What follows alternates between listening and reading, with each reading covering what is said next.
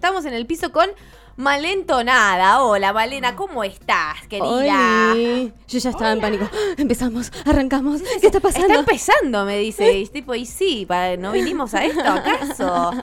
¿Qué, estamos haciendo si no? Bueno, Malentonada, hoy hay entrevista. Hoy hay entrevista, eh, hay recomendación, hay de todo. Hay fresquete, hay llovizna. Sí, Lo peor del de mundo igual, el- país. la llovizna y el frío. Ay, mal, mal, mal. O sea, bajé con muchas pocas ganas de caminar las cuadras que me tocaron caminar hasta acá. Pero bueno, también me motivaba la entrevista, me motivaba verlas, me motivaba estar aquí con ustedes, que les extrañaba un montonazo. Ay, qué linda. Qué mentirosa que es. Ah, arre. me quedé con ganas de la encuesta de recién, del jueguito de Rochi. En una de esas yo, yo era de la primera categoría, re. Arre, yo soy un ángel, por, o sea... ¿Vos cómo te consideras? ¿La primera, segunda o tercera? Eh, como que siento que tengo un poco de todos, ¿no? No, Que no, no, acá no hay tibios. Una, dos o tres. Eh, ah, y a veces peco bastante de, de la primera, ¿eh? Eh, pero mm, puede ser la 3, puede ser la 3. Eh, Me gusta que es extremista. Sí, oh, Claro, por supuesto, o soy yo un soy... ángel o soy una mierda. Eh, que es eso, yo soy puro extremo, no conozco los medios, eh, salvo este medio de comunicación maravilloso. Ah, Vine con todo, no sé si Hoy se dieron estás prendida a cuenta. fuego. Ah, mal. Bueno, bien, ¿y de qué, cómo vamos a charlar? ¿Cómo vamos a llevar este, este tema? Eh, primero, antes de adentrarnos en la entrevista, porque dije, a- aproveché que vi que tienen esta semana una hermosa consigna de defectos familiares. Ajá. Y dije, a ver qué podemos recomendar para que puedan ver y, y se metan un poco más en esto. Pará, antes de eso, defecto heredado de la familia, ¿cuál dirías? Oh, ten- la de los gritos, porque vi que hubo varios que dijeron la de los gritos seguro. La de lo- los platos y la vajilla vieja también, También. siempre. Pero creo que mi mayor defecto familiar es que somos poco familiares. Claro, ¿no? Son poco familiares, como que no, no, no nos vemos, no tenemos eso de juntarnos la, la semana. Con suerte nos hablamos. Creo que con las que más hablo son mis abuelas que están más para el otro lado y por eso les agarra la cosita de, de la interacción. ¿no? reconectar, claro. Después, creo que no conozco a la mitad de mi familia. Sabe. Buenísimo. Ahí estamos. Pero bueno, no sé si se dieron cuenta que Netflix le gusta mucho esta temática, porque tiene muchas Sí, es películas de este estilo. ¿Qué le pasa al señor Netflix? es verdad. Eh, pero bueno, no sé si la vieron. Les recomiendo mucho que se vean la película Run, Corre. Run, bitch. eh, que es una película del 2020 eh, que se trata sobre... A ver, voy, voy a leer un poquito la sinopsis, que es cor- cortitísima. ¿Qué dice? Porque vieron que siempre las sinopsis como que te tratan de enganchar de alguna manera y en realidad tienen que ver y, y hasta ahí, pero a mí me gusta leerlas. Dice, dicen que el amor de una madre es eterno, pero para Chloe no es un consuelo, sino una amenaza. Hay algo extraño, incluso siniestro, en la relación de ella y su madre Diane. Pará, esta es la chica que está enferma. Ah, La que sí, la vi, la En vi. silla de ruedas. Sí. Es muy buena película de Ya está, eh, suspenso. sí. Está en Netflix para verse. No, digo, pero ya había otra pelea. Es como una remake. Ah, mira, eso no la, no la tenía, que era una remake. Sí. Bueno, pueden verse la... Bueno, yo me vi esta, que me pareció muy buena. Seguramente las remakes la- Las remakes, las ¿Cómo se llama la actriz? más. Eh, La- de esta run. La Sarah de la madre. Sí. ¿no? Eh, yendo. Perdón, yendo, eh, yendo, yendo. ella. Sí, la madre es muy buena.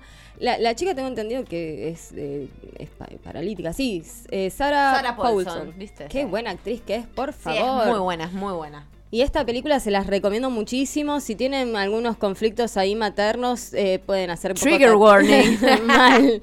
Un poquito de catarsis también, ¿no? Porque a veces sirven esas cosas como para decir, bueno, mi mamá no es tan mala quizás. Porque, bueno, Agus me respaldará en esto no, pero la Mm. verdad es que no, solo te quedas como, ajá, sino que, oh, por Dios. Por Dios. ¿Podría haber llegado a este extremo? Era necesario. Eh, pero bueno, genera miedo, intriga, te tiene ahí como todo el tiempo entre que no sabes si es un drama, porque empieza medio eh, película dramática y termina siendo un thriller psicológico de la zamputa. Agus, me, me- Salón me está mirando con carita de no sé muy bien de qué me estás hablando, No, pero sí, creo sí, que me eh, dormí poco nada más. Vos considerás todas mis caras del día de hoy con eso. ¿no? Con eso, ah, Bueno, ok. Ah, bueno, anotado. Anotado. Así que nada, Déjame si- que lo note en la máquina de cosas que me chupan. que me importan un.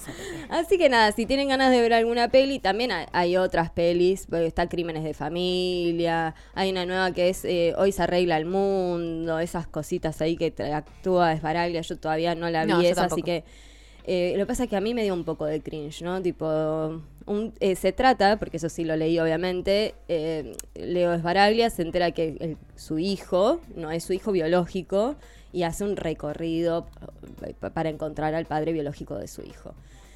Y no sé, puede ser una bella historia de amor. superación. Sí, paternal, pero no sé, viste, como que... eh, Creo que es como un tema un poco delicado quizás para este momento de la humanidad.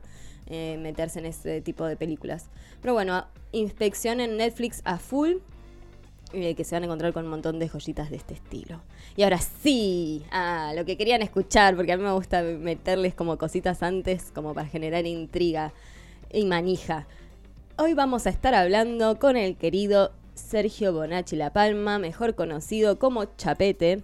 Eh, el La gente se pone de La pie. gente se pone de pie. Chapete, Chapete, Chapete.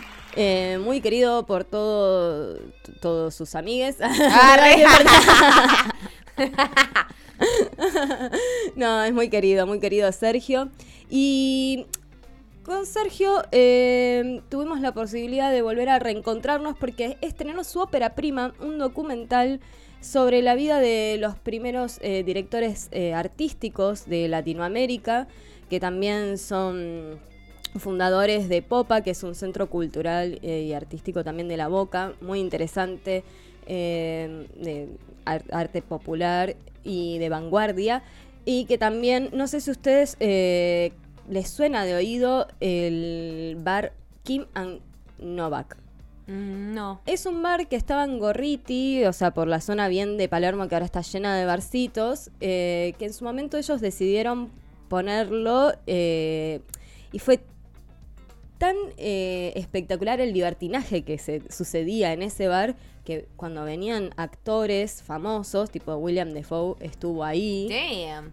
Pero la particularidad que tenía era que em, Marcelo y Jojo, Bosco y Jojo, que son estos dos directores de arte, decidieron que eh, querían ponerlo en una zona roja, que era en ese momento, y que no les iban, no les iban a decir a las chicas que paraban ahí, en, su mayoría eh, travestis, que se fueran, sino que todo lo contrario, que se quedaran, si querían pasar al baño, que formaran parte, algo que era muy poco visto en los 90, que Claro. es la época en la que sucedía esto. Entonces, nada, vos hay partes del documental en donde ves eh, lo que se sucedía en ese bar y por un lado te dan ganas de estar ahí, por el otro decís, ay, pobres, pobrecitos, porque si ese era su bar, los destrozaron. y de hecho, bueno, esta película que se llama BG, La vida y locuras de Bosco y Jojo, eh, que se va adentrando no solo en la parte artística de ellos, eh, como puntapié, mm, Chapete decidió que, bueno, habían empezado a hacer una película juntos, Maciel, que es la próxima película de esta dupla, eh, y como todo tenía, se fue estirando en cuanto a falta de producción, eh, Chapete les propuso hacer un documental sobre la vida de ellos.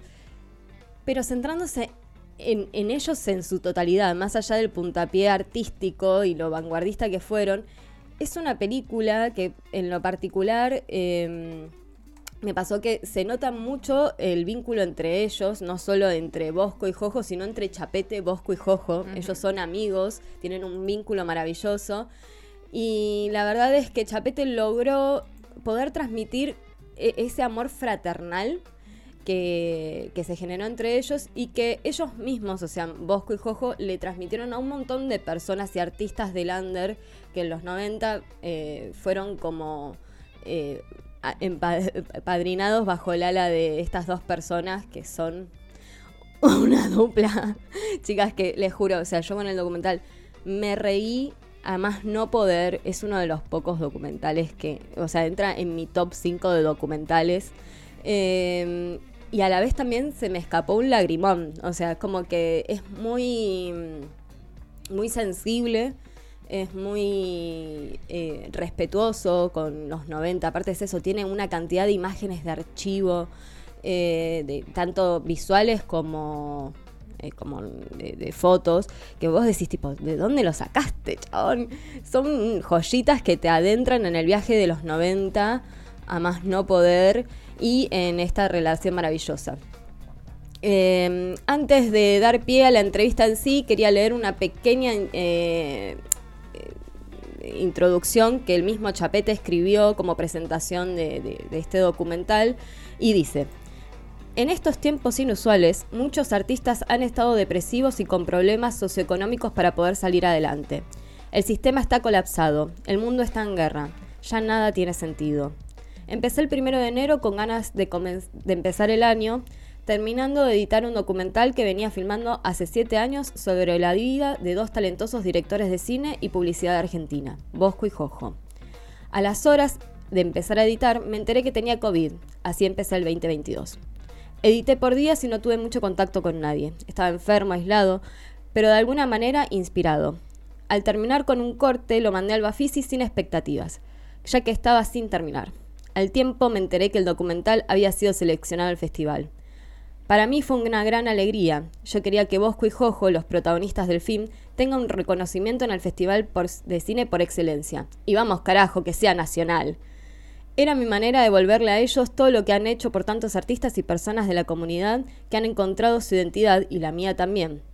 Gracias a ellos y a los espacios inclusivos que siempre han generado, usando el arte. Este proyecto es para Bosco y Jojo, para transmitir la escuela underground, de donde vienen sus locuras y creatividad, para que el mundo pueda valorar y reconocer su talento. Después de todo caos, siempre hay armonía. El arte y los compañeros son una gran salvación. Hermosazo. Hermoso, hermosas palabras. Hermosísimas palabras. Eh, Sergio, es así. De hecho, yo se lo he dicho. Y digo, hola Sergio primero. Buenas, ¿cómo andan? ¿Me escuchan? Hola, Perfectamente. Chapete querido, ¿cómo estás? ¿Todo bien y vos? ¿Todo bien? ¿Vos nos escuchás bien? Sí, te escucho bárbaro. Maravilloso. Bueno, estaba a punto de decir que para mí, y yo ya te lo he dicho, tenés como el don, quizás me estoy equivocando, pero creo que es un poco también tu motivación de lograr hacer visible lo invisible. Y creo que un poco lo estás nombrando acá en estas palabras. ¿Vos qué opinas al respecto de esto?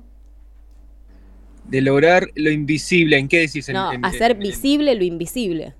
Hacer visible, no, sí, sí, sí. Eh, ¿En qué decís? ¿Con la película o con...? En general, yo creo que sos una persona que le llama la atención eh, eh, las cosas que pasan por de- el costado del común denominador. Y en este caso, la película para mí es un gran ejemplo en el sentido de que, nada, volviste a, ref- a poner en flote y en vista de muchas personas la historia de estas dos personas que... Por ejemplo, yo no, no los conocía así como los mostraste, los tenía de nombre y hasta ahí llegaba y creo que fue como una hermosa eh, manera de volver a, a ponerlos eso en, en boca de todes.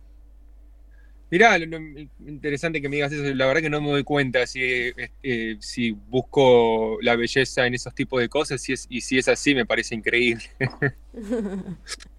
Me encanta, me encanta. Pero bueno, eh, antes de que me cuentes un poco más, nos cuentes un poco más, porque acá estamos con las Agustinas. Acá es Agustinas por dos. Hola, Chapete. Uf. Buenas, buenas. Hola Agus, hola Agus. ¿Cómo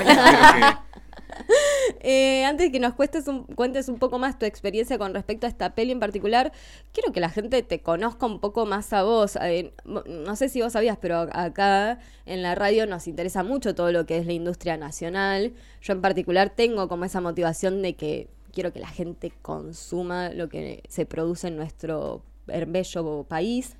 Eh, y parte de poder lograr esa conexión creo que tiene que ver con conocer a quienes están detrás de las pantallas. Así que quiero que me cuentes un poquito cómo fue tu primer acercamiento al cine. O, por ejemplo, cuál dirías que fue tu clic interno que dijo, chapeta, agarra la cámara que es por ahí. Eh, no, yo desde chico siempre me gustó el cine. Creo que mi mamá me decía que, no sé, tenía, no sé, era, miraba películas, viste, en VHS. Yo, yo nací acá en California y mis padres siempre, mi mamá siempre me hizo consumir muchos eh, dibujitos, caricaturas. Después, nada, en VHS, ¿no? Y creo que desde chico siempre quise eh, dirigir cine.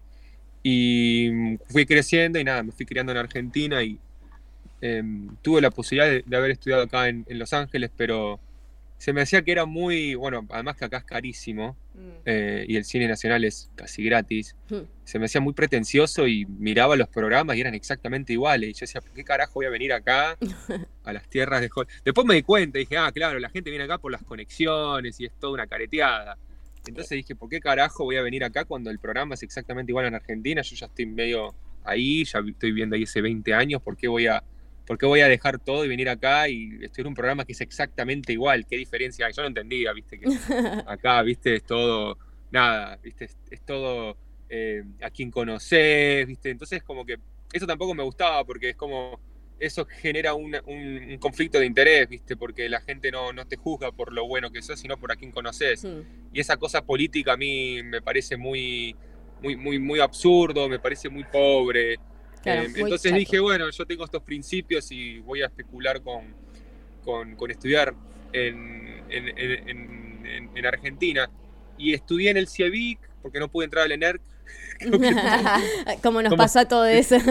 El CIEVIC es como el cementerio, viste, de, de- de- Bueno, de- de ahora- cineastas. Ahora está bajo tierra el CEVIC porque estamos huérfanos de. CEVIC, cer- cerraron, así que no Mirá. solo es, el- es un cementerio propiamente dicho. Es un cementerio, sí, tal cual. Entonces, y nada, eso, eh, el, el- el cine argentino siempre me terminó interesando. Yo, viste, eh, yo viví mucho en, en provincia de Santa Fe, entonces la escuela de Fernando Birri eh, me, me- parecía algo muy interesante. Nada, somos pioneros en lo que es el cine documental, de alguna manera. Al menos Argentina tuvo la primera escuela de cine documental. ¿Cómo no voy a estudiar en Argentina? O sea, sería muy estúpido si no le sacaba provecho algo tan, viste, Mira qué, Em, qué fenomenal. maravilloso, ¿no? La- los puntos de vista, porque es como vos decís, la mayoría tiene a Hollywood como si fuera la- el lugar de la gran industria na- eh, de cine, cuando en realidad es como vos decís, acá fuimos pioneros con un montón de cosas ligadas con el cine. Eh, y aprovecho que hablaste sobre documentales y me diste el pie para preguntarte, ¿siempre te viste, te imaginaste haciendo documentales o fue algo que se fue dando? No, eso se fue dando, es, es, es así. Eso también es lo que me gusta de- del cine nacional, o al menos de, de- de- la escuela de cine que yo tuve. A mí me inspiró mucho, bueno, el, el haber estudiado en el CIVIC y los últimos años del CIVIC con el docente, docente y director y ganador de Cannes, eh, Santiago Loza.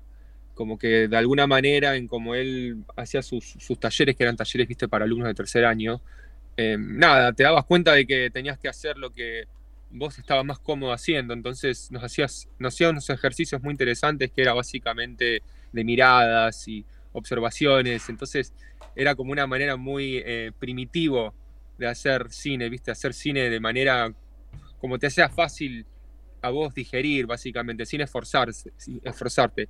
Claro, Y a es- veces, nada, cuando no te esforzás para hacer las cosas, te salen naturalmente. Es medio como la meditación, la, la naturaleza funciona de esa manera, ¿viste? Vos no tenés que hacer absolutamente nada y funciona perfectamente. Y creo que eso fue lo que, lo que más o menos ahí entré. Dije, ah, mirá, naturalmente pongo una cámara, estoy haciendo un documental, no tengo que hacer nada. Genial, voy a dejar la cámara encendida, voy a, voy a hacerme un patty. Eh, bueno, tampoco están así. Pero, pero bueno, a, a través de esa sensibilidad empe- empecé a explorar y experimentar. Y creo que, bueno, mi, mi primer cortometraje, que lo habíamos, en su momento lo habíamos estrenado ahí en el, en el CIEVIC, ¿te acordás? Lo- Eh, del la- creo que fue el último festival del CIEVIC. Sí, Y ganó el, sí. el gran premio CIEVIC. No, no ganó el gran premio, ganó el voto del público. Esa maldita mosca, decís vos. La otra, la que hice después, con un nombre parecido, no sé por qué le puse un nombre parecido, pero para, para porque tenés ahí con, con algo con lo de maldito, ¿no? Como Sí, que sí, sí, sí. ahí hay un, un fetiche. Ah. Ah, no sé por qué le puse maldito. a- Porque yo tenía una productora. Ah, no, ¿sabes por qué le puse maldito? Porque mi primer corto era Mal- Maldita Presa y dije, bueno, es una productora que se llama Maldita Producciones. Y fue así. Eh, como lo hice. Medio como George Lucas, viste, que hace su productora THX por su primera película. Y dije, bueno, voy a hacer una productora. Que después de ahora está como medio abandonado. Fue como una especie de. de- de- de- de- co- yo, lo, yo, yo lo armé como un grupo como para hacer cosas entre amigos. No, no, no, no, no- no es tan pretencioso. De hecho, está un poco abandonado ahora. Y ahora estoy haciendo otra emprendimientos, viste, más así A, ver, así. contanos un poco de eso también. ¿En qué estás? a- Porque les comento a los oyentes que se escucha todo maravilloso, como si Chapete estuviera acá con nosotros en el estudio, pero en realidad él, él está a cinco horas de distancia más o menos eh, en cuanto a... Cuatro. Está en la estratosfera. Claro, en la estratosfera. Eh, no, está en California él, volvió a, a- a su hogar de este momento, por lo menos vamos a decirlo así. Eh, y está con proyectos, desde allá se está moviendo a full. La nueva de Marvel puede ser. Ahí Bueno, Spider-Man. Yo, yo estoy acá hace, que, desde que llegamos más o menos, em, formamos una fundación de arte sin fines de lucro, que es, eh, se llama Make Art Not War. Em, de hecho, pueden entrar a makeartnotwar.org y ver todas las cosas que estamos haciendo. Que bueno, eso fue un motivo también para hacer, terminar la película con esta productora que, que- que iniciamos acá. Em, esta, esta película y esta productora. La película es como el inicio también de, de- de- para que la gente sepa más de lo que estamos haciendo con, con esta fundación de arte. La misión de esta fundación, bueno, que el nombre viene, viste, de, esa famosa frase que de los 70, viste, que nació en, en- en el movimiento hippie acá, en la época de Vietnam, mientras pasaba lo de la dictadura Mm. en Argentina y bueno, un montón de otras cosas horribles en el mundo. Sí. Había un- una gran resistencia de, de hippies que también viene influenciado de otras cosas, pero eso es, eso, es- eso es para hablar de largo, que bueno, haz, ar- haz- haz el amor y no la guerra. Después empezaron a salir, bueno, haz arte y no la guerra y, y, y Obey, el artista este ah, de acá de California, empezó también, ahora se puso muy de moda porque empezó a hacer como unos gráficos, se llama Make Art Not War. Entonces sacamos, la, la, la fundación viene, viste, con ese principio, con ese nombre, y la misión es eh, libertad de expresión, proyectos de interés cultural y, bueno, ayudar in- artistas independientes de alrededor del mundo. Ah, bueno, un, un Em. poco como lo que intentamos hacer acá en, en el surco, podríamos decir. Un, un poquito Claro. más under, quizás. Claro, bastante más. No, no, no, no tan internacional quizás tampoco, porque, bueno, con todo el tema de, este documental en particular, eh, no solo trascendiste un viaje en el tiempo, sino que también eh, tuviste contacto con un montón de personas de, otros lugares, o sea, el aislamiento, más allá de que todo sucedió en pandemia, lograste darle un giro y comunicarte eh, y- e integrar a este documental gente de distintas nacionalidades eh, como pasa bueno con por- porque bueno va- vamos a comentar que eh, Marcelo Bosco y Jojo fueron directores de arte que trascendió su carrera a través de participar bah, participar no de ser los directores de arte de la película Happy Together de Wong Kar Wai Ah, eh, que se filmó acá en Argentina. Y bueno, eh, Chapete como se puso un poco en contacto con, con ellos, ¿no, amigo? Como para poder eh, introducir también un- esa historia, o por lo menos agarrar un poco de información de eso. Sí, me puse en contacto yo cuando, cuando hice mi, ese corto que te dije de- del Cevic, la maldita, la maldita ilusión. Me acuerdo que quedó seleccionado en un festival en, en Europa, en, en Portugal, que se llama Fest, em, que es un festival que queda en Espino, al norte de Porto. Son como cuatro horas. Es muy lindo el festival. Y es un festival que ayuda, viste, artistas emergentes. eh, y bueno, se, habían seleccionado mi corto y yo decidí ir, hice un montón de talleres. En el transcurso de ese festival, ah, viste, pudimos hacer networking con una, conocí una, una productora de Hong Kong y le comenté sobre este proyecto que estaba haciendo, viste, de Bosque Jojo y, integraba mucho eh, la cultura de alguna manera de Hong Kong, porque bueno, integraba la película esta Happy Together y Wong Kar Wai es como una eminencia en el cine, viste, de arte, al menos a la gente que le gusta el cine, si no te gusta Kar Wai no te gusta el cine. Claro. Es así. Entonces, nada, le conté sobre esto, ya estaba muy, viste, le, le parecía re interesante integrarse porque es una manera también, viste, nada, de, de- de- de generar un, un- un intercambio cultural.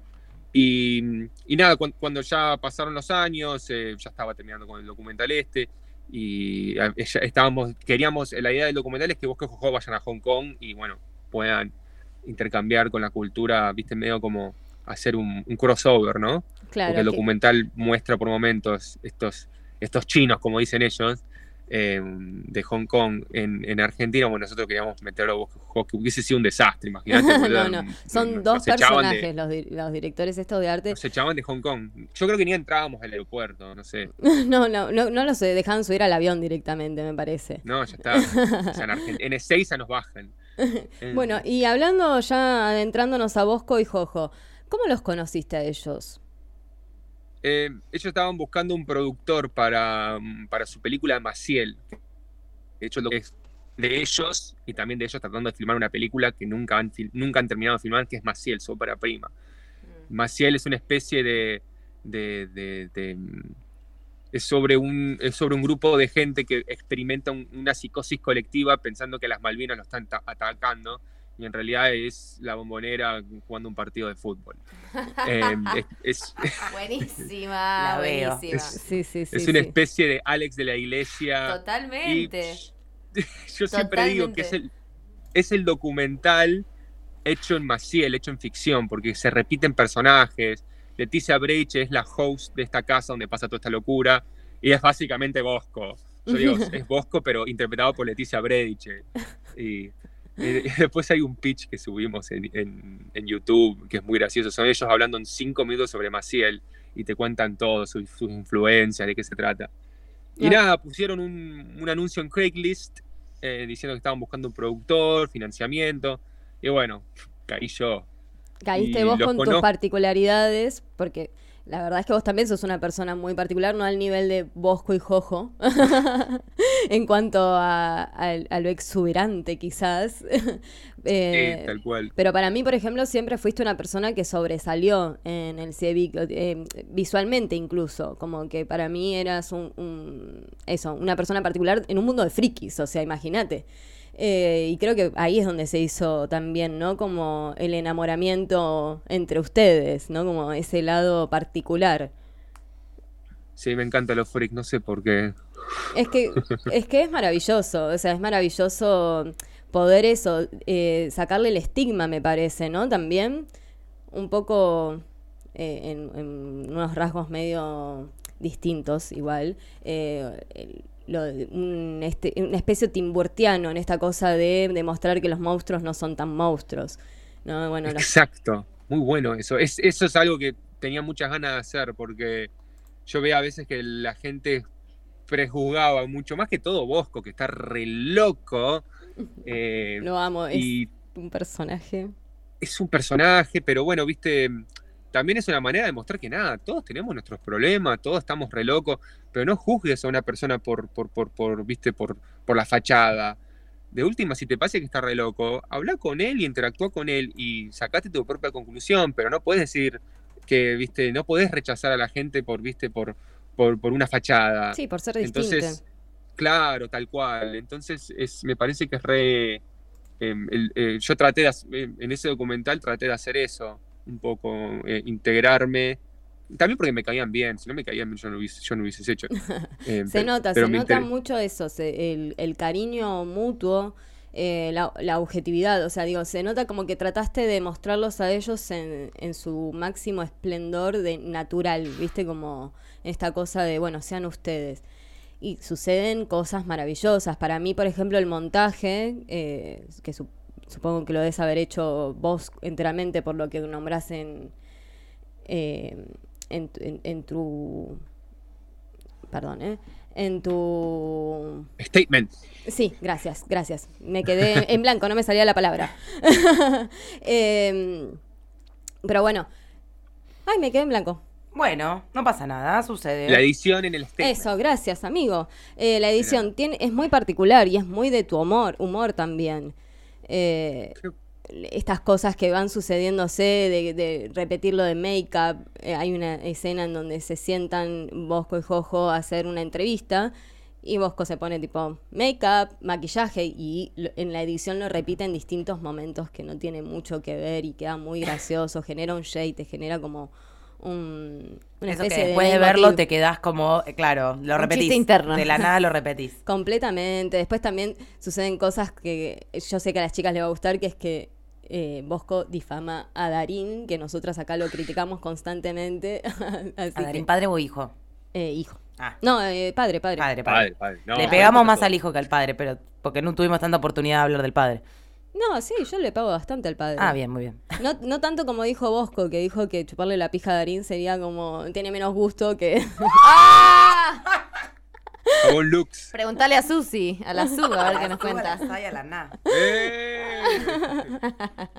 Eh, pero bueno, ¿cómo, ¿cómo te sucedió eso de hacer el, el montaje justamente? ¿Te encontraste con todo ese material y ahí es donde decidiste realizar eh, cómo iba a su- a sucederse la, la película o fue algo que mientras ibas filmando te ibas dando cuenta, ah, creo que esto lo voy a poner acá y después esto va a ir por este otro lado? Mira, la verdad, la inspiración del montaje es una reina pregunta sobre la película. Es algo que me hubiese gustado me hubiesen preguntado más en los, en los QAs, viste, en el, en el Bafisi, pero nunca pasó. Pero la inspiración estás. del montaje viene de haber visto Happy Together y ver ellos en Happy Together de Wong Kar Wai. O sea, eh, ellos aparecen, tienen como un cameo en Happy Together. Y se los ve joven, se los ve joven y están de joda, se, se, se transan a Leslie Chung, viste que Leslie Chung es- era como, no sé, viste, el, el actor más grande pop, viste, de la Amo. China. Eh, y están, viste, igual como ahora, pero mucho más jóvenes, tienen ese mismo esplendor, esa misma onda, no han cambiado. Yo dije, qué lindo, es como que eh, son ellos mismos todo el tiempo, no, no han cambiado, siguen manteniendo sus, sus principios, sus leales. Y están medio de joda, es la parte, viste, que van al, al- al tango y, viste, se encuentran estas dos parejas em, en chinas y se empiezan a ver. Y bueno, eh, hay uno que está me- muy de joda, borracho, y bueno, obviamente ahí está, y están pilchados, viste, están jojo, viste, es un dandy, viste, se agarra, se agarra todo el levante del mundo, y nada, tenés que verlo y, y- y- y- y darte cuenta, viste, tampoco es que es muy obvio, pero después cuando lo volvés a ver, decís, vos que jojo, tan, tan, tan- ¿qué hacen acá? ¿Entendés? Claro. Y cuando, cuando vi eso dije, ¡fa! Si esto lo puedo mostrar en un documental sobre ellos, creo que la rompo. Entonces hice un montaje en crudo cuando fui a grabarlo a ellos eh, yendo a una muestra Batato Barea. Y, nada, me- Eso sería, un- esa parte es como la- la- lo primero que filmás de ellos en, en esta en este contexto de documental. Más o menos, lo que empiezo con es el montaje. El- ese, es el, ese, es el, ese es el leitmotiv del montaje porque es lo primero que edito. Eso, fue, eso es lo que me da la inspiración de decir, acá tengo algo que creo que puede ser muy potente porque cuando lo ves junto, porque yo mezclo después, hago uso el blanco y negro con esa misma escenografía porque es San Telmo, entonces eh, te confunde, no sabes, viste, de repente estás en el 2015 y de repente estás en el 97, pero no te das cuenta rápidamente. Cuando vi eso, viste, me salió una lágrima y dije, si puedo hacer que el documental sea así, esta cosa como que el tiempo no importa, solamente por- importa que seas vos mismo, eh, nada, habré logrado mi objetivo. Entonces ahí fue, esa fue la inspiración, ese, ese, ese pequeño, que es un montaje, un plano hacia el otro, básicamente. Y, Eh, y se logra, que- ¿eh? Quiero, quiero que sepas que, que te quedes tranquilo que se logra completamente. A mí me, me pasó que por más de eso, de notarlos a ellos, como vos decís, en- entre lo joven y, y lo que están, va, lo más joven y cómo están ahora, un, un par de años después, eh, me pasó que sentí que eso, que al, por un lado no había tiempo y por el otro que estaba con- en los 90 todo el tiempo, ¿viste? Como e- es, un halo medio extraño.